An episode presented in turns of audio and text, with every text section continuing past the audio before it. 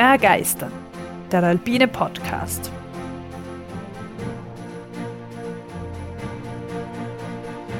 Wir tauchen ein in die Faszination der Berge und der Natur. Wir stellen euch die großen Abenteurer und Grenzgängerinnen vor.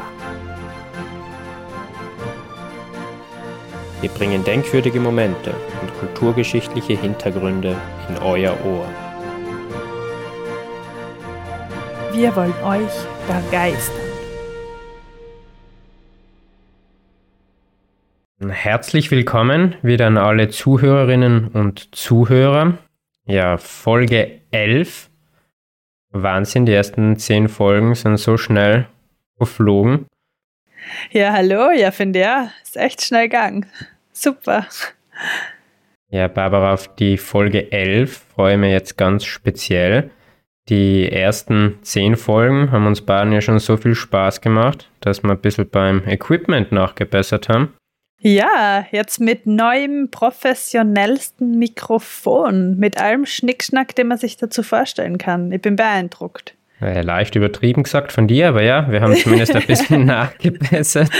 ähm, ja, und äh, wir hoffen natürlich, dass sich der finanzielle Aufwand lohnt und dass es einerseits uns die Nachbearbeitung vereinfacht und am allerwichtigsten natürlich, dass unsere Zuhörerinnen und Zuhörer etwas davon haben.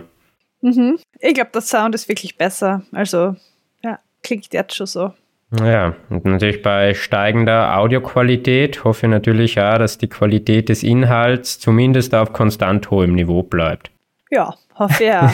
Aber ich glaube, optimistisch gesagt, dass wir auch dabei immer besser werden, weil man natürlich lernt und eben immer mehr rausfindet, wie man Sachen gescheit vermittelt und spannend aufbaut. Und ich habe schon das Gefühl, dass sie besser werden jetzt. Das hast du gesagt.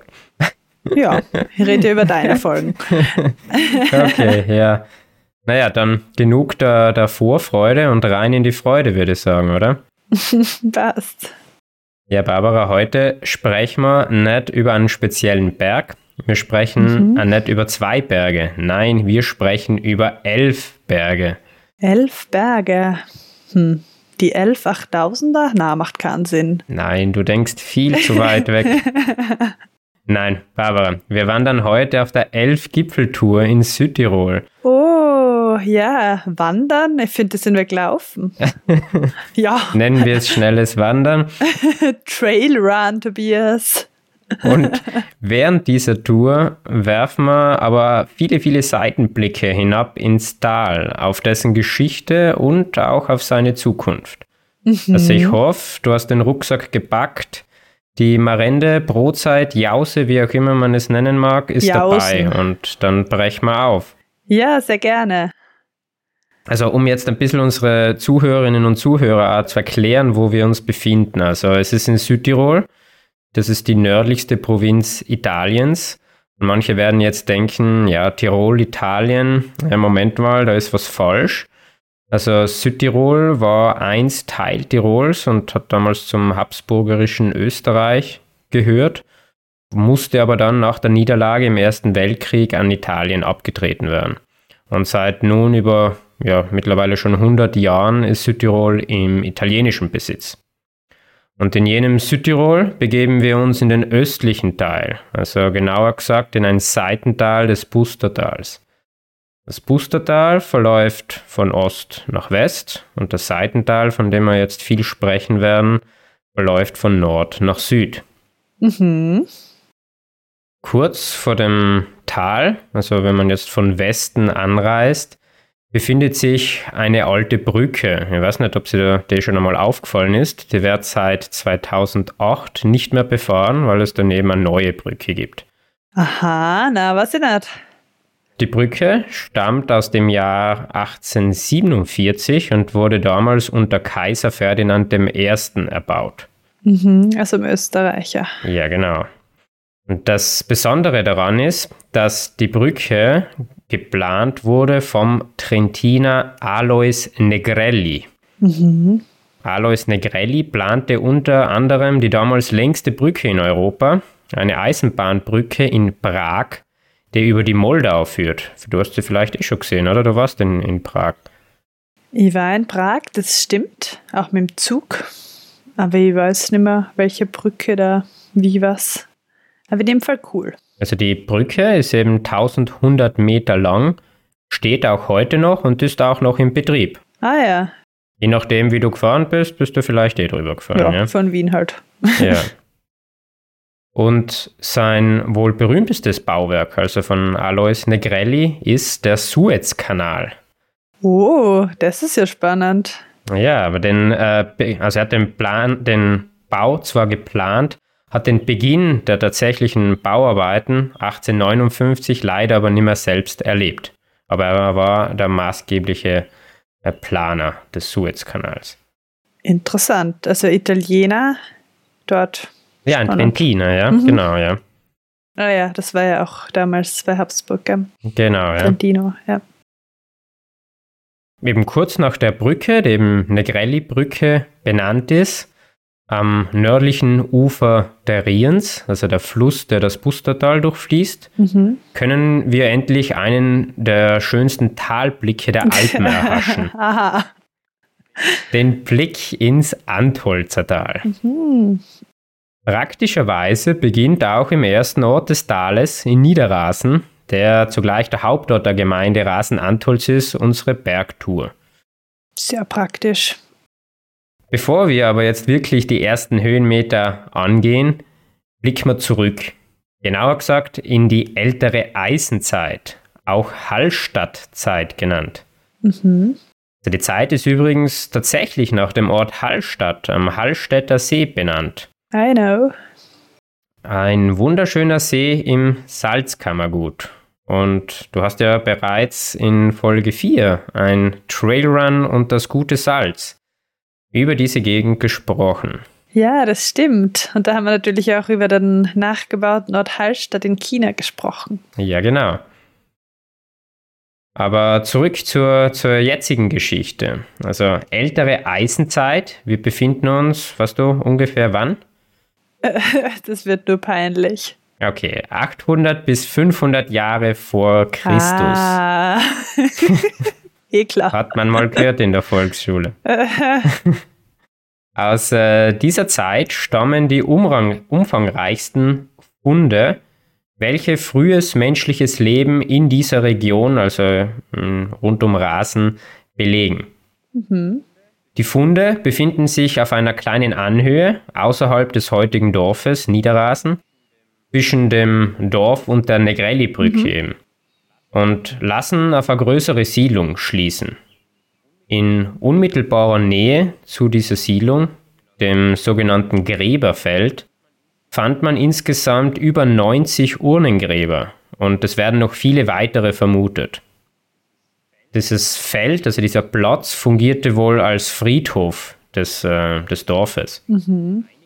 Einige Gräber enthielten auch Grabbeigaben, also man fand Nadeln, Beile, Messer und sogar Keramikteile. Mhm. Genau in dieser Gegend, also auf der kleinen Anhöhe, wurde 1939 ein Bunker errichtet.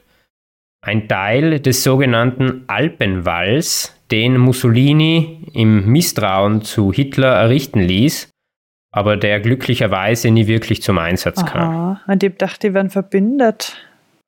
Die waren verbündet, aber Mussolini misstraute Hitler von Beginn an. Ah. Also er hat immer vermutet, ja, so Deutsche heim ins Reich, dass äh, Südtirol da ja von Hitler eventuell ja zurückerobert werden Okay. könnte und hat deswegen sich da abgesichert, ja. Aha. Aber es ist dann aufgrund vom Ausgang des Krieges sowieso nie, nie interessant worden. Aber das ist, glaube ich, eine andere Geschichte. Ja, hier die Bergtour. Ja. Im Gräberfeld dort wurde aber noch was sehr Interessantes gefunden. Aber wie du schon sagst, jetzt müssen wir endlich einmal auf die Berge gehen. Ich werde später dazu noch was erzählen. Ja, meine Beine jucken schon. Wirklich. Hab schon aufgewärmt. Extra so früh aufgestanden heute. Wir werden bald noch Muskelkater spüren werden, aber das braucht nicht. Na, nie. Also vom, vom schönen Ort Niederrasen auf 1030 Meter gelegen, beginnen wir jetzt gleich mit dem schwierigsten Anstieg der Tour, Richtung Ost-Nordost hinauf zum 2448 Meter hohen Rudelhorn. Ja. Genau, ja, also das sind jetzt schon 1400 Höhenmeter, also schon eine, eine ordentliche, eine ordentliche Wanderung. Nach äh, zwei Drittel des Anstiegs passieren wir die Taschner Alm. Es ist die letzte bewirtschaftete Stelle der Tour und äh, ja, noch nicht mal einen Gipfel geschafft. Also die Elf-Gipfel-Tour ist eher ein Geheimtipp als eine überlaufene Tour. Dementsprechend gilt es jetzt natürlich auch, seinen Tagesbedarf selbst im Rucksack dabei zu haben. Eins vorweg, auf halbweg der besagten Tour zwischen Gipfel 5 und 6 gibt es einen kleinen Brunnen und dort ist die einzige Wasserauffüllmöglichkeit nach der Taschner Alm eben. Mhm. Jetzt manche Zuhörerinnen und Zuhörer mögen sich vielleicht fragen, was ist Taschner?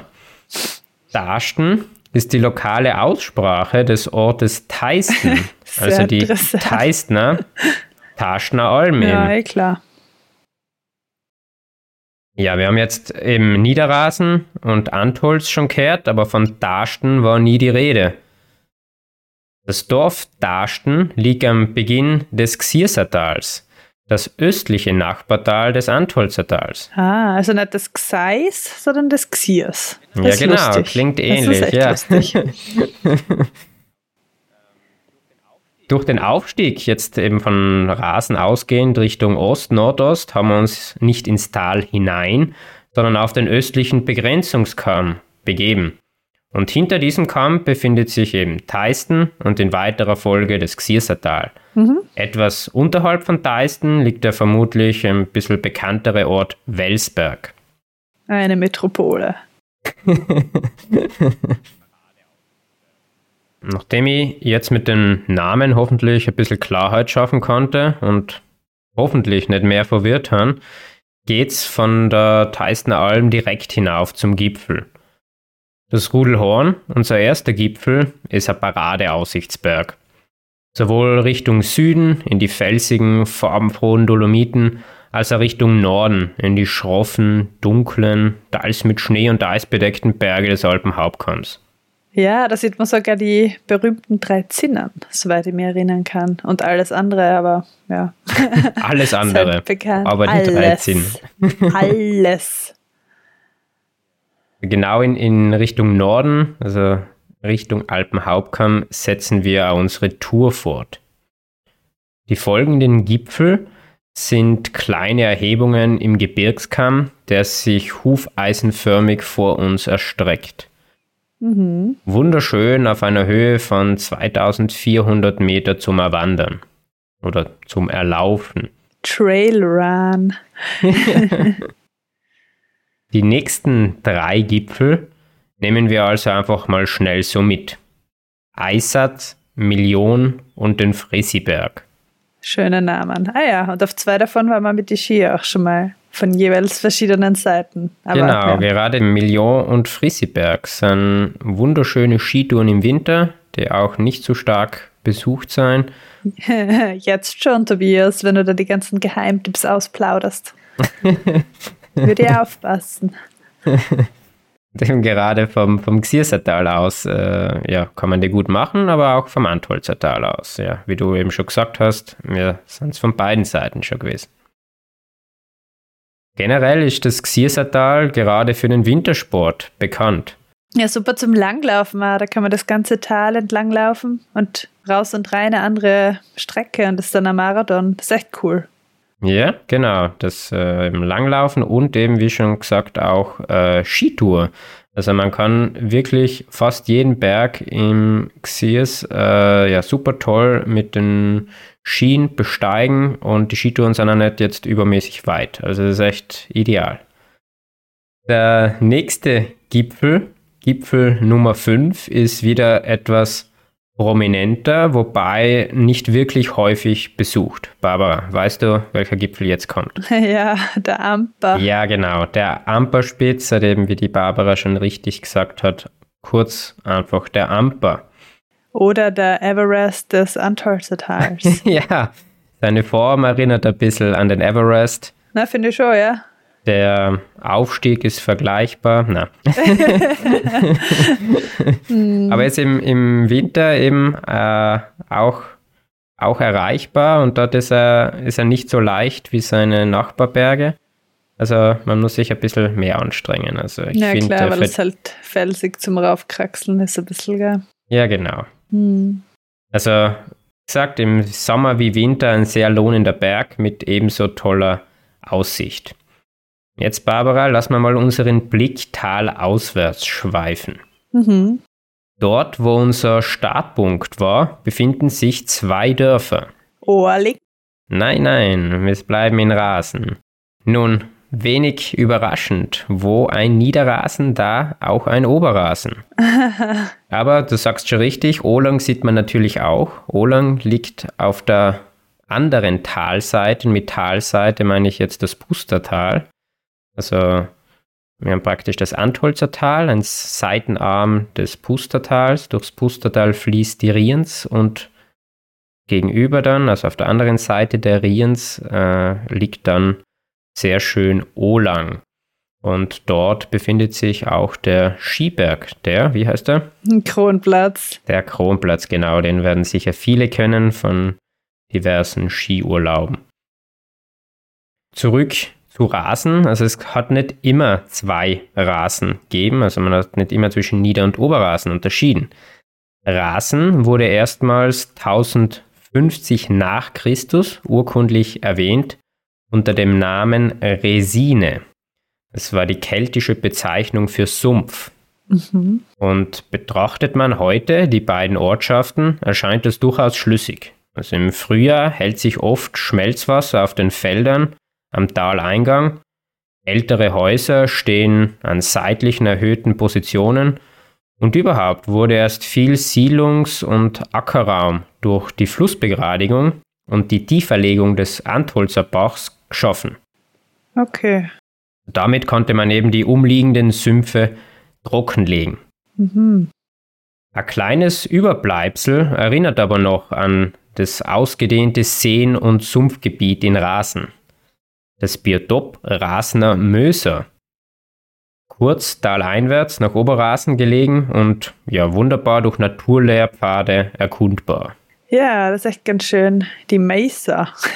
Bisschen wie auf der Teichalm, falls das wer kennt, mit so einem Holzsteg, wo man so, ja, dann halt durch das Moor gehen kann, ohne einzusinken bis zum Kopf, weil man ja am Holzsteg geht. Und so Erklärschilder und so, ist ganz cool. Genau, und gerade im Sommer auch äh, ja, schön kühl. Mhm. Ich weiß nicht, ob die Leute nach Italien fahren im Sommer, weil es schön kühl ist, so als Notiz am Rande, aber ja, irgendwer vielleicht schon. Im Jahr 1091, bereits 41 Jahre nach der ersten Erwähnung von Resine, kommt es zur Unterscheidung zwischen Rasen und Unterrasen.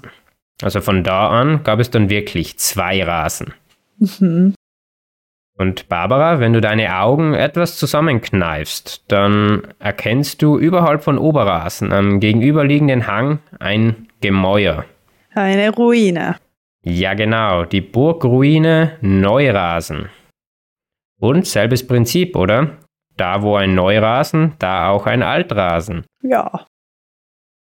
Ja, die Burgruine Altrasen, die liegt für uns leider nicht sichtbar, aber genau gegenüber, also überhalb von Niederrasen. Aber die Geschichte dazu gibt's am nächsten Berg. Jetzt machen wir mal eine Jause, oder? ja, unbedingt. Ja, den Halbweg haben wir ja schon geschafft. Also, an Gurten wurden die Schweizer so. Ein Gurten.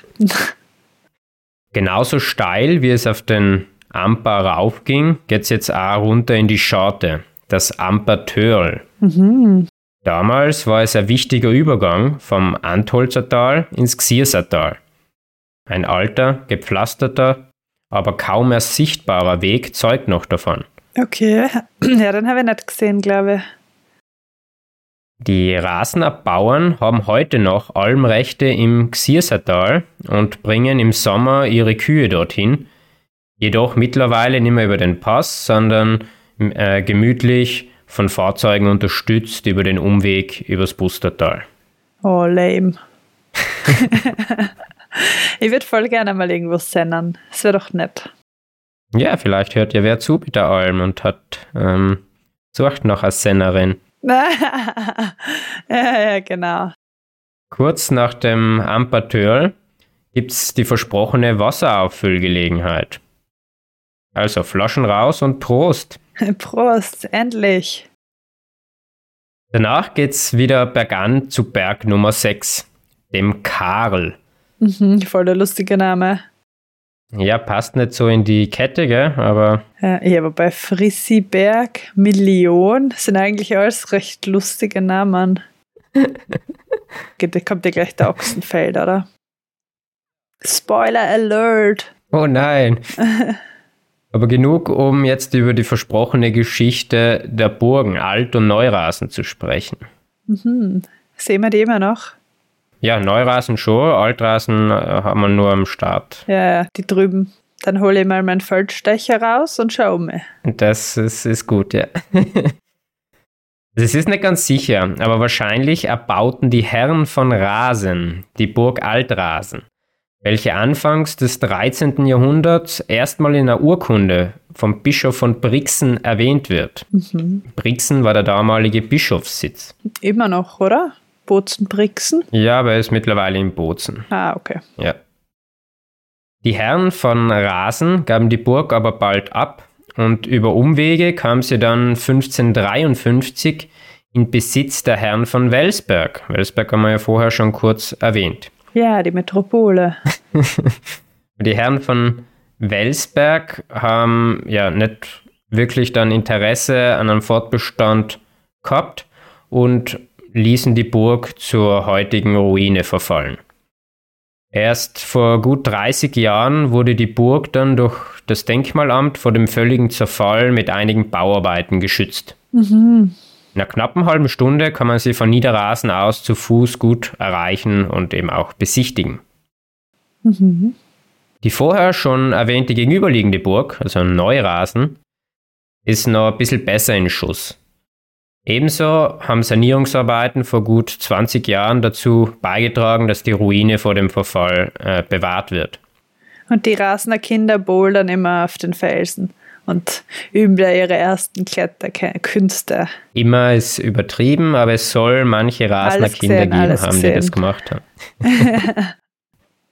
Die Burg soll ebenso Anfang des 13. Jahrhunderts von den Herren von Rasen, konkret von Ulrich von Rasen, errichtet worden sein. Und die Damen von Rasen?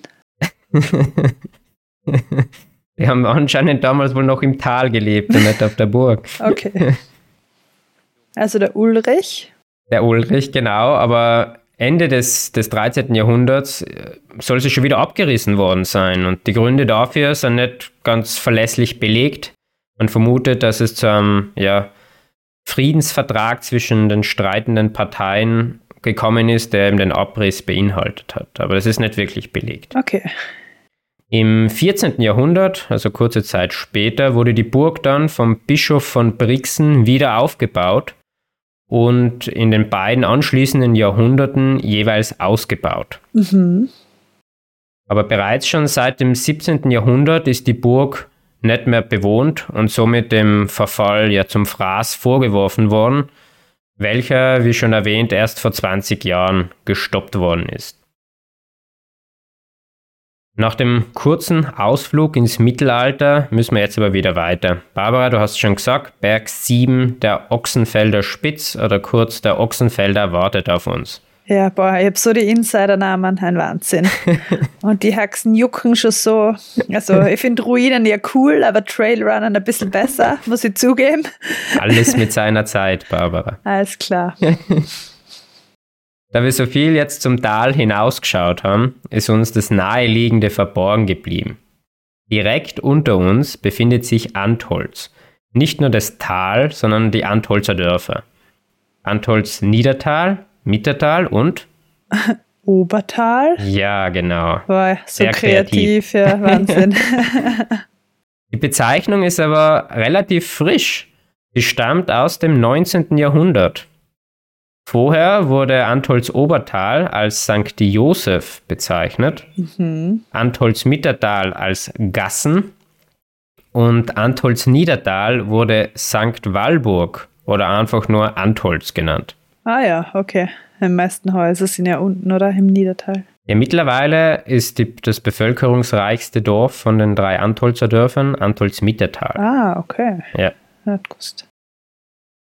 Und Antholz Obertal ist jetzt nicht ein geschlossenes Dorf, das ist eher eine Streusiedlung von ja, einigen Bauernhöfen. Also ist jetzt nicht so ein typisches Dorf mit Dorfkern. Mhm. Ja, und die Antholzer Berge. Wir sind ja der alpine Podcast. Die sind nämlich ziemlich hoch und cool. Wird noch kommen, Barbara. Übe Ah dich ja, in Ich bin Geduld. so ungeduldig. Okay. Geduld ist noch lang. Wir haben ja erst Berg Nummer 7 erreicht. Uh, ich habe schon Hunger.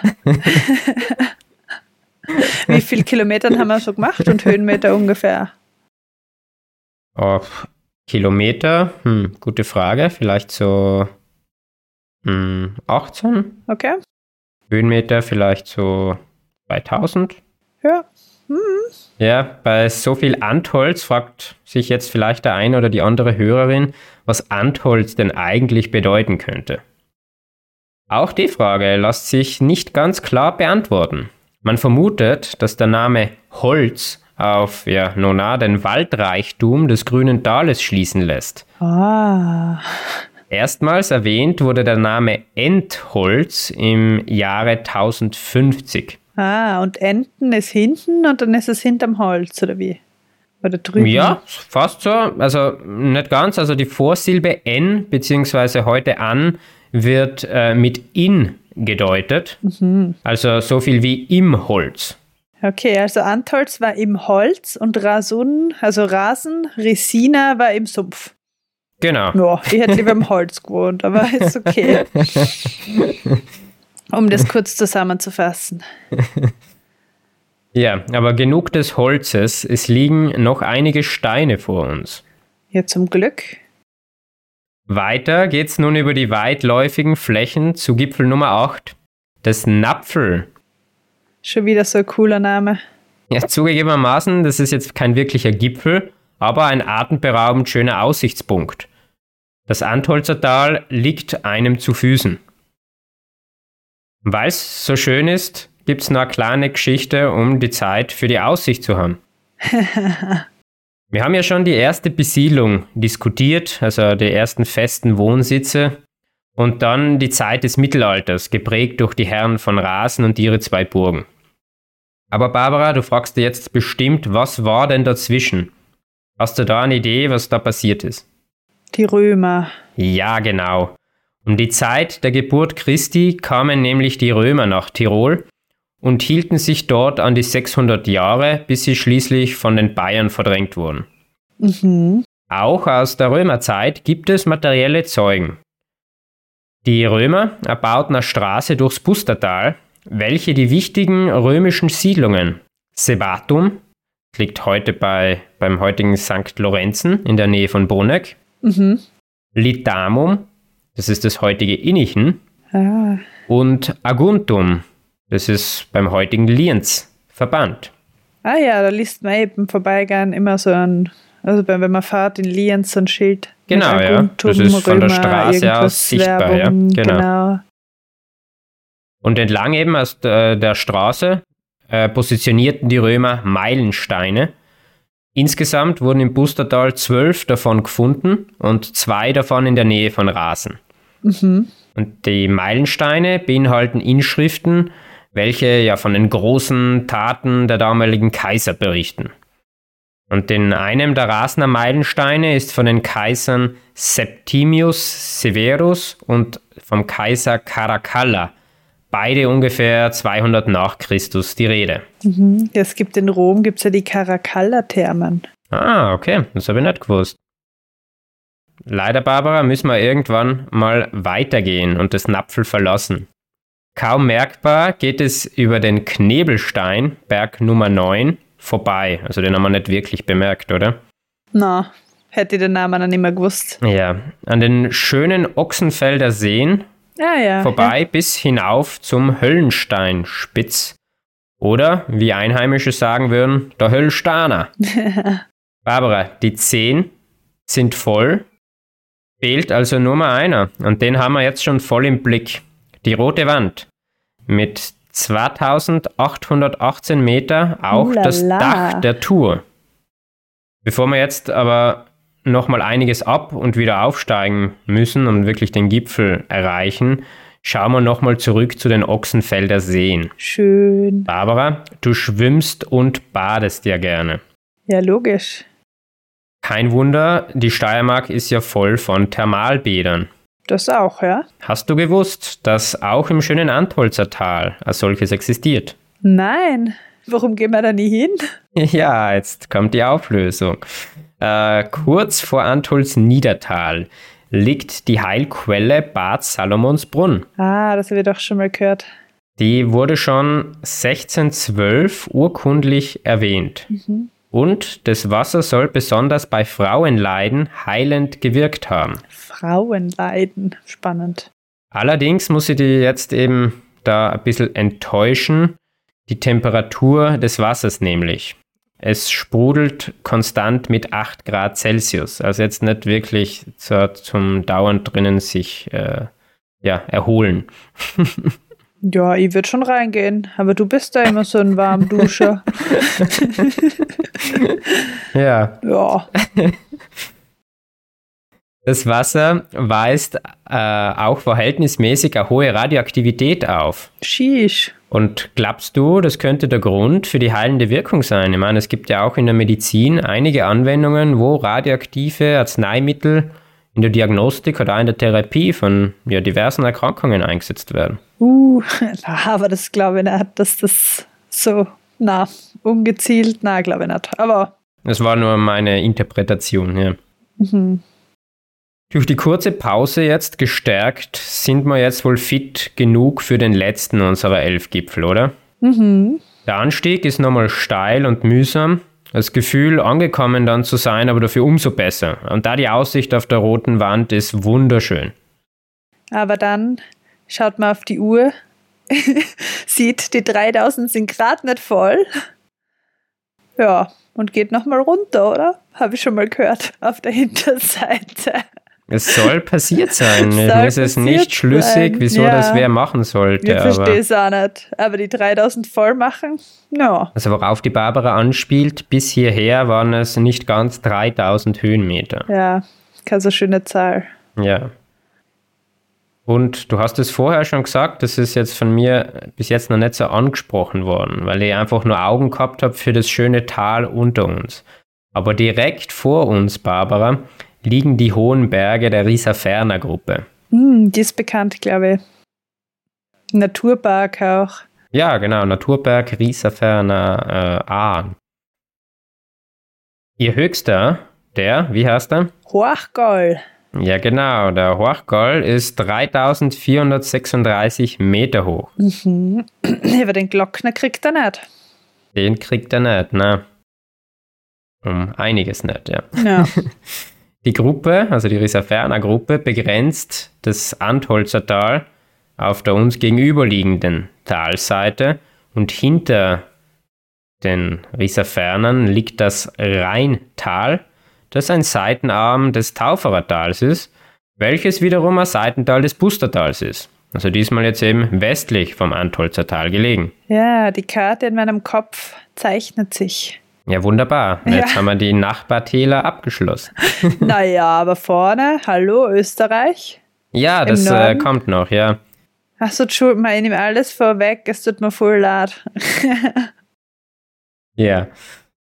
Der Rieserferner Kamm, also der Begrenzungskamm, ist ein bisschen ernster als der, den wir jetzt begangen haben, aber dafür können wir jetzt die steilen Wände der Rieserferner Berge umso besser beobachten. Vor allem auf der Seite nach Rhein runter, also auf der Nordseite, erstrecken sich auch einige größere Gletscher. Allerdings hat sich auch dort der Gletscherschwund sehr bemerkbar gemacht. Also das Eis wird sich wohl nicht mehr lange halten können, wenn es ja mit der Erwärmung so weitergeht wie, äh, wie aktuell. Und hier in den Rieserferner Bergen fand man 1992 2700 Jahre alte Bekleidungsstücke. Oh, okay. Darunter waren Beinkleider und Lederteile eines Schuhs. Und wenn ich dich jetzt zurückerinnern darf an den Beginn dieser Geschichte und die Urnenfunde bei Niederrasen, beim Gräberfeld, dann stammen die aus derselben Zeit. Also da haben wir gehabt die äh, Eis, ältere Eisenzeit, 800 bis 500 Jahre vor Christus. Und okay, es gibt quasi so ein bisschen was nur ohne, ohne Leiche, den äh, Rieser Ferner Ötzi. so ähnlich, ja. Weil ihr habt da ja vorhin einen speziellen Fund in dem Gräberfeld versprochen. Ah ja. In den Gräbern fand man auch eine frühe Art von Steigeisen. Das ist cool. Ja, welche jetzt zusammen mit dem Fund im Hochgebirge belegen, dass damals schon Menschen in dem unwirtlichen Hochgebirge unterwegs waren. Aha. Also war das jetzt der erste Rasender Bergsteiger vielleicht, der dort umhergegangen ist. Cool.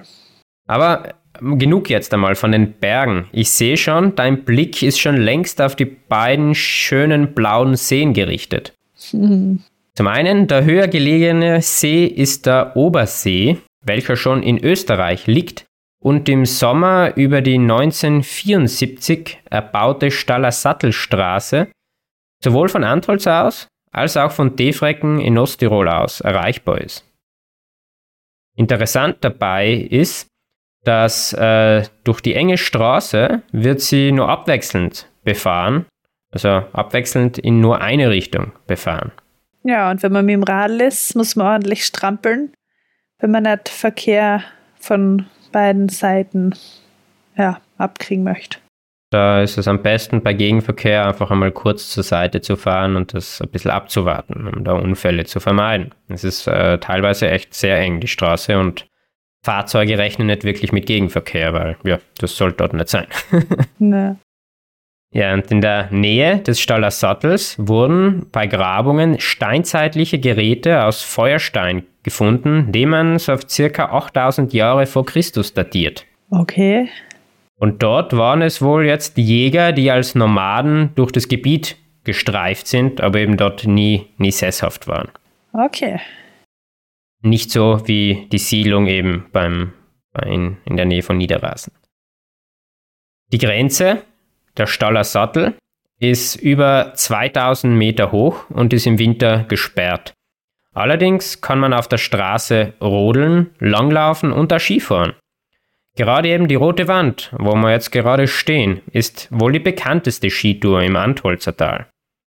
Der Aufstieg erfolgt über den Staller Sattel und das darauffolgende Axtal zum Gipfel. Mhm. Abfahrt ist entweder wieder Aufstieg oder bei guten Bedingungen direkt das steile Tal Richtung Norden runter, welches auch unseren Abstieg markieren wird. Ja. Aber ihr redet schon wieder zu viel über die Berge. Du willst natürlich etwas über den zweiten See wissen, den Antholzer See. Wenn ich den See sehe, wie ist das? Brauche ich kein Meer mehr? Der ist echt schön blau und grün. Ah, schön, immer gesehen. Einer Sage nach entstand der See nämlich so. Jetzt kommt's. Einst standen drei große Bauernhöfe welche an einem Kirchtag von einem Bettler besucht wurden, der um Almosen bat. Die Bewohner der Höfe wiesen den Bettler nur unfreundlich ab. Er aber warnte sie. Seht, hinter eurem Haus wird eine Quelle aufgehen. Seht nur, was geschehen wird. Die Bauern nahmen die Ansprache des Bettlers nicht wirklich ernst und schenkten ihm keine weitere Beachtung.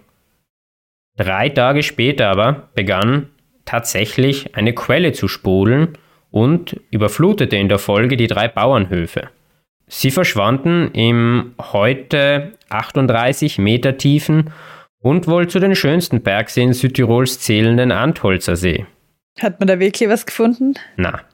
Ah, okay. Ja, nicht so wie beim Reschensee mit dem Kirchturm ja, oder so. Das kennen wahrscheinlich einige Museen in Südtirol. Aber der ist geplant geflutet worden. Da ist kein Bettler, hat kein Bettler eine Quelle aufgehen lassen. Ach so, vermische ich da gerade Sagen und Geschichte oder wie? Naja, der Reschensee ist ja zum Stausee gebaut worden. Ja, ich weiß schon, ja. Das Dorf musste dem Stausee weichen, ja.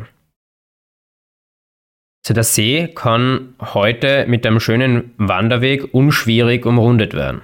Mhm. Und Barbara, jetzt die beste Info für die. Genau dort liegt das Ende unserer Tour. Also, auf zum See. Wieso für mich die beste Info? ja, weil du gerne sehen magst, oder? Ach so, so meinst du. Ich dachte, du meinst, weil ich schon so fertig bin und du noch voller Kraft strotzt oder so. Ach so. Das würde ich Aber ja stimmt, nie annehmen. Das ist gut. Langsam wird es nämlich auch finster. Also, wir wählen den steilen und direkten Abstieg zum See. Natürlich kann man auch über das vorhin erwähnte Axtal zum Staller Sattel absteigen und dann zum Antholzer See. Das wäre auch nicht wirklich ein Umweg. Der Abstieg ist schon wie die gesamte Tour sehr einsam. Wenn du dich erinnerst, seit dem Rudelhorn haben wir keine Menschenseele angetroffen. Das stimmt, ja. Also umso besser für uns, die wir die einzigartige Landschaft und die Aussicht einfach viel intensiver noch genießen können. Bald am Ende der Tour wird dir jetzt natürlich eine Frage drängen, Barbara. Was gibt's zum Abendessen? Ja, die auch, aber die beantworten wir vielleicht außerhalb dieses Podcasts. Aber was ist jetzt mit dem Antholzer Tal nach der Zeit der Herren von Rasen und vor der Abspaltung von Österreich geschehen? ja, die geschichtlichen Fragen, ich glaube, die brennen bei dir noch mehr, aber ja, natürlich. Was ist passiert? Barbara, wir schreiben das Jahr 1805. Mhm. Du vermutest schon, was jetzt kommt, oder? 1805? Na. 1805. Ja, Barbara, die Franzosen kommen. Ah, die Franzosen. Aha, na, das habe ich nicht vermutet. Aber stimmt, macht schon, macht schon Sinn, ja. Mit Napoleon und so ist genau die Zeit. Ja, also zusammen mit den Bayern, also Frankreich und Bayern war damals verbündet, erobern sie Tirol, welches dann Österreich im Jahr 1805 an Bayern abtreten muss. Mhm. Und diese unterdrückten darauf die tiefgläubigen Tiroler, trieben hohe Steuern ein und brachten somit das Tiroler Volk gegen sich auf. Unter der Führung von wem? Andreas Hofer. Ja, unter der Führung von Andreas Hofer. Gibt es auch den Andreas Hofer Platz in Graz? Ja, Ja, und den Südtiroler Platz. Aber ich glaube, den gibt es überall. In jeder Stadt. und die beiden Plätze sind sehr nah aneinander. Also. Das stimmt, ja. In Wien gibt es einen Südtiroler Platz beim Bahnhof. Okay. Ja, also unter der Führung von Andreas Hofer setzten sich jetzt die Tiroler zur Wehr. Legendär sind die drei Schlachten am Bergisel im Jahr 1809, an dessen Ende die Franzosen und die Bayern den Rückzug antreten mussten. Mhm.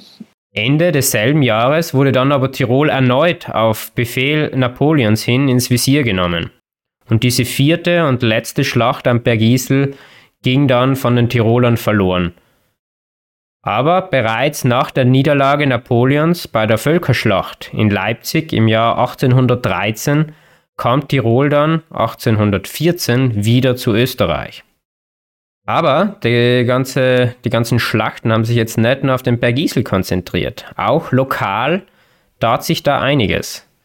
Ende 1809 kam es zum Sturm auf Bruneck, Oh, das damals von den Franzosen besetzt war. Der Angriff scheiterte aber und bei diesem Vorhaben äh, starben 26 Rasner und später wurden noch drei Anführer aus der Gemeinde hingerichtet. Ulala. Peter Siegmeier, den vielleicht einige kennen, aus dem Nachbarort Olang, kämpfte im östlichen Teil des Bustertals gegen die Bayern und die Franzosen. Der heutige Hauptplatz in Olang trägt seinen Namen und der große Statue am Platz dort erinnert noch heute an ihn.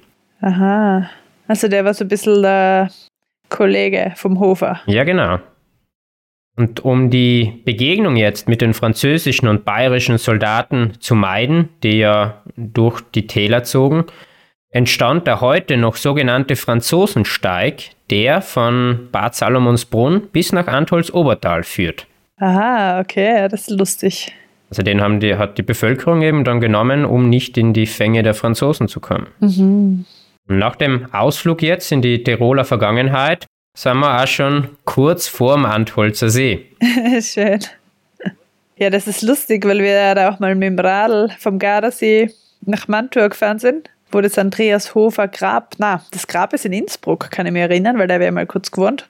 Aber das Denkmal, wo sie ihn erschossen haben, dann die Franzosen, das haben wir ja gesehen. Genau, er wurde dann gefangen genommen, also verraten, gefangen genommen und dann dorthin gerichtet, ja. Äh, da waren wir. Zu Mantua in Banden. Mhm. Okay, ja, gut, aber die Tiroler Geschichte, ja, und jetzt gehen wir baden in Antholzer See, oder wie? Wir sind jetzt kurz vor dem Antholzer. so, Entschuldigung.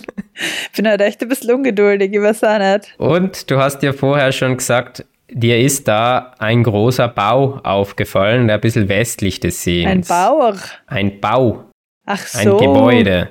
Das Biathlonzentrum. Ja, genau. Ja, das ist voll bekannt. Ja, das bringt mich jetzt in die heutige Zeit.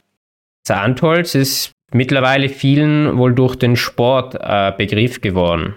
Und das äh, Stadion, das Gebäude dort ist ein Biathlon-Stadion.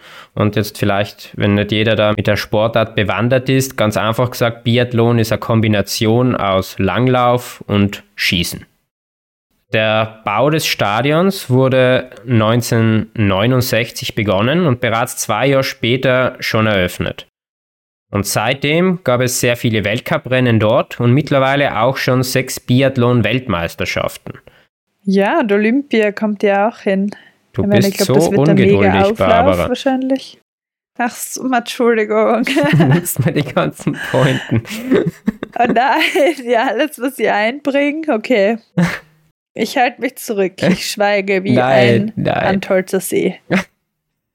Also es gab, äh, also seitdem wurde schon viele Weltcuprennen dort ausgetragen und auch schon sechs Biathlon-Weltmeisterschaften, die letzte eben im Jahr 2020. Wow. Das Stadion wurde dazu mehrfach äh, umgebaut und ausgebaut. Aber was bringt jetzt die Zukunft für das schöne Tal und sein Juwel, den Antholzer See?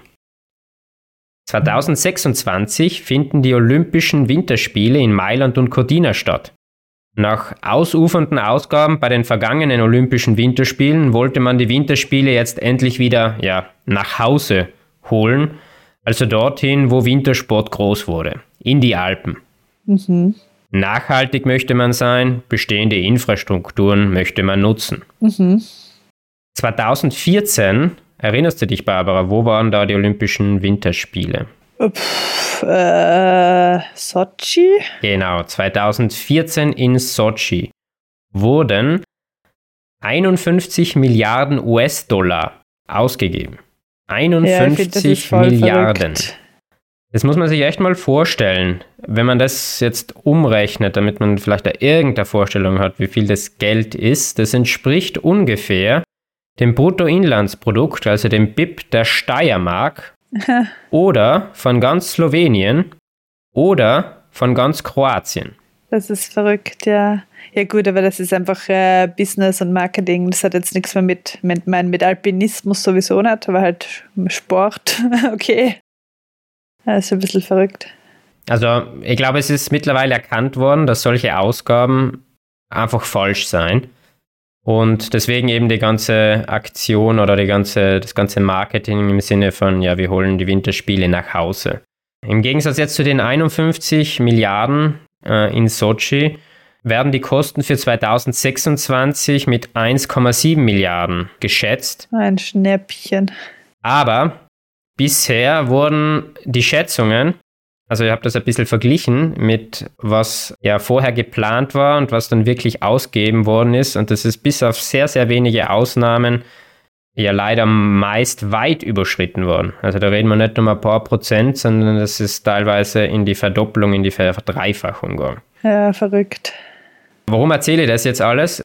Schlussendlich hat es jetzt ein kleines Tal, also ein Sumpf, hat es geschafft, jetzt 2026, es ist am Olymp angekommen. ja. Die Biathlon-Wettkämpfe der Olympischen Spiele in Mailand und Cortina werden nämlich in Antholz stattfinden. Doch die Nachhaltigkeit und die, das Benutzen bestehender Strukturen ist ja meiner Meinung nach einfach ein weiteres vieler exist äh, existierender Greenwashing-Kampagnen. Es sollen für 28,5 Millionen Euro das bestehende Biathlonstadion in Antholz ausgebaut werden, Okay. bezahlt natürlich von öffentlichen Geldern. Weitere Millionenbeträge in derselben Größenordnung fließen in den Straßenausbau. Mhm. Das Umfeld des Biathlonstadions, also beim Antholzer See, wo beinahe niemand wohnt, wird mit einem 5G-Netz überzogen, denn die Begründung, TV-Übertragungen müssen garantiert sein und es wird ein großer Speichersee oberhalb des Antholzer Sees errichtet, Was? um die Schneeproduktion sicherzustellen. Was? Okay, das habe ich noch nicht gehört. Geworben wird mit einem langfristigen Nutzen für die Region. In meiner Werbung ist es sicher, oder? Fragt sich halt, ob man mehr Leute will. Ja, ich meine, jetzt auch der langfristige Nutzen nicht nur im Sinne von der Werbung, sondern auch im Sinne von der Infrastruktur. Weil viel Geld fließt ja in die Infrastruktur. Ja, mit so geilem Internet könnte man dann per Geisternfolgen direkt am Antholz Beach aufnehmen. ja. Theoretisch, naja. Man sollte jedoch bedenken, wir befinden uns da beim Stadion am Ende eines Tales, das nur per Auto erreichbar ist, in dessen Umgebung keine größere Anzahl an Menschen wohnt und an dessen Ende jetzt auch kein Ausgang existiert. Im Sommer habe ich zwar die Passstraße, aber das kann jetzt nicht der größere, äh, größeren Verkehr dort abfedern. Mhm. Cortina kann dort, glaube ich, als warnendes Beispiel fungieren. Es war bereits 1956 Austragungsort der Olympischen Winterspiele und musste auch ja, die negativen Folgen der Winterspiele spüren. Preisanstiege und hohe Instandhaltungskosten der geschaffenen Infrastrukturen führten dazu, dass die lokale Bevölkerung vorziehen musste, weil es sich das Leben dort nicht mehr leisten hat können. Heute gibt es in Cortina viele Zweit-, Dritt- und Viertwohnsitze, ja, von Menschen, die es sich dort halt noch leisten können. Hm, in Kitzbühel ist ja so, glaube ich. Ja, also ich glaube, viele andere noch, äh, ja, prominente Wintersportorte können dasselbe Lied trällern. Mhm. Aber Cortina ist wohl schön. es ist schön, ja. Jetzt klingt es so negativ. Nein, Cortina schön. ist ein mega schön gelegener Ort, mitten in die Dolomiten, mitten im Weltnaturerbe. Ich glaube, es ist von den Olympischen Spielen 56 nicht positiv beeinflusst worden. Ja, gut möglich. Weiß ich nicht. Die Weltcup-Rennen sind ja auch immer noch dort, oder? Ski-Weltcup. Genau, die Ski-WM war erst kürzlich dort. Die oh, letzte, so genau ja. verfolge das nicht, aber ja. auf der Dauphane gibt es ja immer Skirennen auch, glaube ich. Genau, ja. Bleibt jetzt also fraglich, wie nachhaltig nachhaltige Spiele sind, wenn bestehende Infrastrukturen doch nicht irgendwie bestehend sind. Mhm ist Sport, und da meine ich jetzt nicht einmal den persönlichen Sport, sondern eigentlich nur das Zusehen, wie andere Sport betreiben, mittlerweile so wichtig geworden. ja, wichtig glaube ich bestimmt nicht, aber finanziell wohl erfressen. Mm. Und zum Beispiel aktuell wird gerade diskutiert, in Cortina eine Bobbahn zu bauen äh, mit, glaube ich, 60 Millionen Euro oder sowas. Wow, verrückt. Ja, und die Fra Frage natürlich, wie soll das nachher dann genutzt werden? Ich meine, gibt eben auch in, in Cortina gibt es ja noch Skisprungschanzen von Olympia und die sind äh, ja schon seit einiger Zeit nicht mehr in Benutzung, einfach weil da die Instandhaltungskosten viel zu hoch sind. Und das muss ja dauernd okay. gewartet und verbessert und ja, wie halt, wie jede Straßeninfrastruktur, einfach wie man wieder mal erneuert werden muss. Okay. Also du bist kein Fan von den Olympischen Spielen da, um das zusammenzufassen? Ich bin schon Fan von Sportveranstaltungen im Speziellen, aber ich finde, es muss irgendeinen Rahmen haben. Und ich verstehe nicht ganz, also ich finde Olympia ist, ist, eine, ist coole Sache, aber was ich nicht verstehe, ist, dass zum Beispiel, wenn wir jetzt Antholz nochmal als Beispiel nehmen, oder äh, Cortina oder wie auch immer, wo halt sonst dauernd Weltcuprennen sein, wo Weltmeisterschaften stattfinden, dass dann, wenn eine olympische, die Olympischen Spiele anstehen, dass dann plötzlich das, was schon ist, nicht mehr ausreicht. Es sind dieselben Athleten da wie das Jahr vorher und äh, wahrscheinlich viele ähnliche Zuschauer. Und was soll da nicht mehr, nicht mehr genügen? Wieso sind praktisch Verbesserungen im normalen, mhm. im normalen Stil, wie sie jetzt sonst auch über die Jahre gemacht werden, da oft nicht ausreichend? Das verstehe ich nicht ganz, weil es muss schon irgendeinem Rahmen bleiben. Es muss alles wer zahlen und im Endeffekt zahlen, zahlt die öffentliche Hand und nicht die Veranstalter, die damit Geld machen. Mhm. Und deswegen finde ich, ist da schon ein bisschen eine Verantwortung der Bevölkerung gegenüber. Mhm. Und wo ich ganz dagegen bin, ist echt so, ja, Veranstaltungen zu machen in Gegenden, wo einfach nichts ist, wo alles aus dem Boden gestampft wird und teilweise schon mit dem Plan, es nachher eh nur abzureißen, weil es keinen Sinn hat dort. Also ja, kommt halt drauf an, oder? Weil ich meine zum Beispiel da in München, das ist ganze Olympiapark oder wie sie das nennen, das ist ja auch von irgendwann in den 70er Jahren und ich glaube, das ist extremst genutzt. Da war ich schon in, in einem Konzert einmal und in so einem Tourenaufführung. also das ist schon ganz cool, muss ich sagen. Und so die ganzen Parkanlagen. Wenn es nachher genutzt werden kann und wird, dann ist es ja gut. Naja. Aber auch in einer gewissen Dimension. Es nutzt nichts, was riesengroßes zu bauen, wo das im ja. Ende fünf Leute benutzen. Nicht? Also das stimmt, ja gut. Aber unsere Tour, jetzt sind wir beim See, oder? Ich meine, du kannst die Zeit noch nutzen jetzt für ein schnelles Bad. Der Bus fährt in 20 Minuten. Ja, sowieso. Dann geh du schnell baden.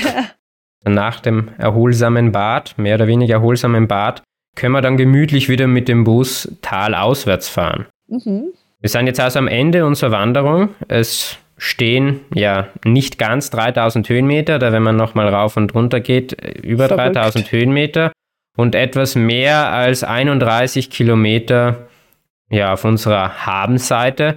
Aber viel wichtiger ist ja, was uns in Erinnerung bleibt. Ja. Und mit Sicherheit sind es die schönen Ausblicke und vielleicht auch jetzt die ein oder andere Geschichte der Vergangenheit, aber auch ein paar Gedanken für die Zukunft. Ja, und ein paar Tourenideen vor allem. Hoffentlich. ja, sowieso.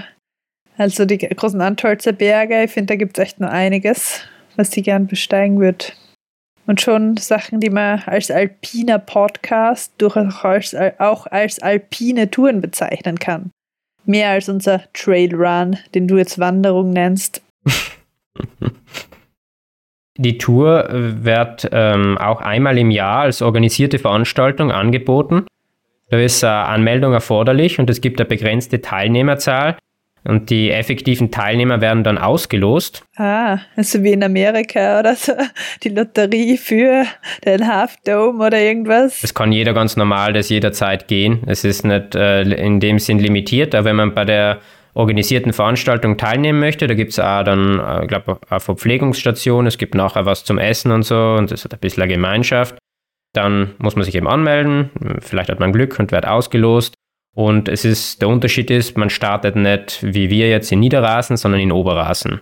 Wenn es interessiert, äh, nur als Info, im heurigen Jahr 2022 findet es am 17. September statt. Ah, hast nachgeschaut, ah ja cool. Ja, und ich werde den, den Link äh, in die Show Notes geben, also falls wen interessiert. Und sonst werde ich auch einen Link eine tun mit der Tourenbeschreibung und mit dem GPX-File vielleicht dabei. Ja, sehr, sehr cool, voll. Ja, landschaftlich echt super schön. Und wenn man gern Radl fährt, der Stall Sattel ist echt auch cool.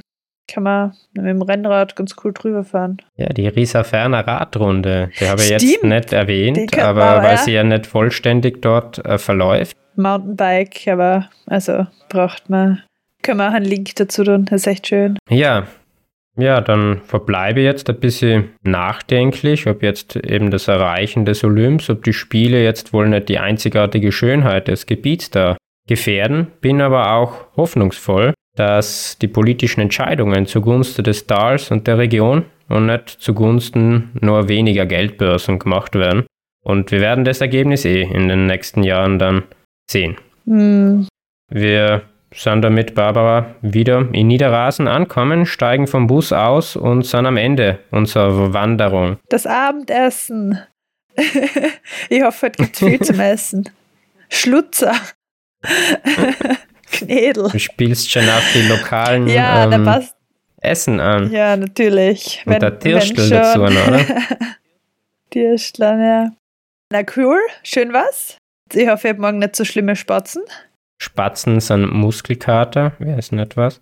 Vielleicht kommt irgendwann noch einmal eine Folge von irgendeiner Bergbesteigung in den Rieserferner. Ich glaube, es ist eine große Basis in dem Gebiet jetzt gelegt, auf deren kulturgeschichtlichen Hintergründen äh, große alpinistische Taten aufgebaut werden können.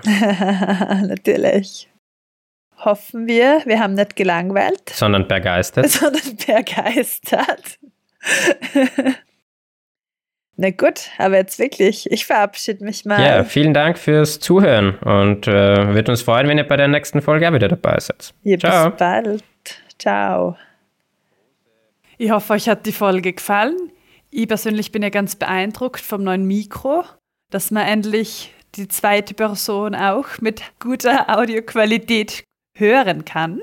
Wie immer freuen wir uns über Bewertungen und Rückmeldungen von euch auf den diversen Podcast-Plattformen in Form von Sternen und Rezessionen. Auch über neue Abonnentinnen und Abonnenten freuen wir uns immer sehr. Außerdem könnt ihr uns auf Facebook und Insta folgen, dann erfahrt ihr auch immer, was es Neues gibt bei uns. Weiters gibt es nach wie vor natürlich auch noch unsere Website www.bergeistern.com.